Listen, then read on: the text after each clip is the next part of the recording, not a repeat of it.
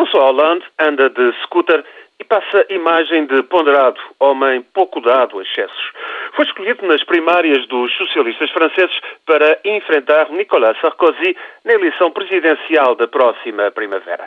As sondagens sobre a intenção de voto atribuem presentemente a vitória. Tão má é a imagem de Sarkozy que bem convém a François Hollande manter um perfil de homem contido e alheio a extravagâncias.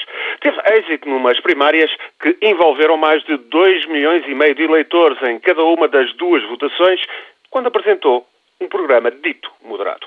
As propostas do antigo secretário-geral do Partido Socialista entre 1987 e 2008 são, como seria de se esperar, algo cor-de-rosa promete legalizar o casamento e a adoção para homossexuais. Mas a grande aposta é baixar a carga fiscal sobre pequenas e médias empresas, rever em baixa a idade da reforma de 62 para 60 anos para pessoas com 41 anos de descontos, equilibrar o orçamento até ao final do mandato presidencial em 2017, criar um banco de investimento público, criar 300 mil postos de trabalho para jovens. Enfim, promessas muito cor-de-rosa, mas Hollande tem fugido a propostas radicais e, por isso mesmo, impôs a outros candidatos socialistas.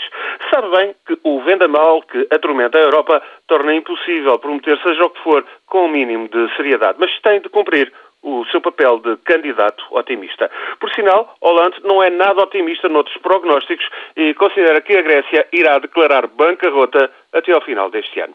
Hollande tem 57 anos e nunca ocupou qualquer cargo executivo de relevo. É inexperiente e sem projeção internacional, dizem os críticos. Também Barack Obama era assim e acabou eleito presidente. Contrapõe os apoiantes, apesar de reconhecerem que Hollande não é pessoa para galvanizar multidões.